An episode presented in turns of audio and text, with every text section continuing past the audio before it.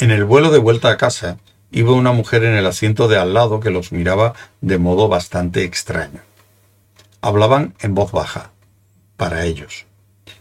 Todavía tengo que saberlo, dijo Fenchurch, y tengo la firme impresión que tú sabes algo que no me dices. Arthur suspiró y sacó un trozo de papel. ¿Tienes un lápiz? preguntó. Fenchurch rebuscó y encontró uno. ¿Qué estás haciendo, cariño?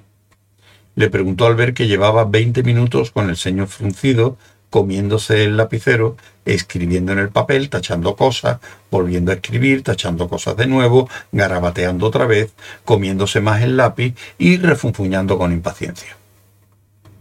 Intento acordarme de una dirección que me dieron una vez. Tu vida sería muchísimo más sencilla si te compraras una agenda, le sugirió ella. Finalmente le pasó el papel.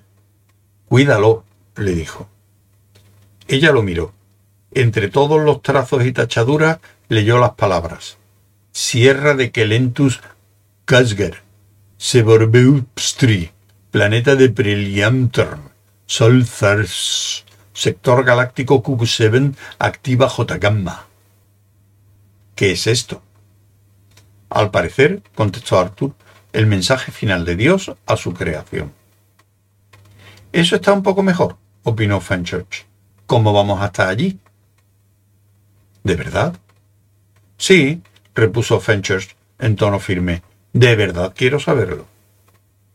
Arthur miró por la ventanilla de plástico al cielo abierto. Discúlpenme, dijo de pronto la mujer que los había estado mirando de modo bastante extraño. Espero que no me consideren impertinente.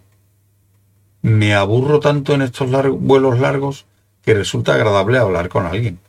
Me llamo Ned Coupleson y soy de Boston.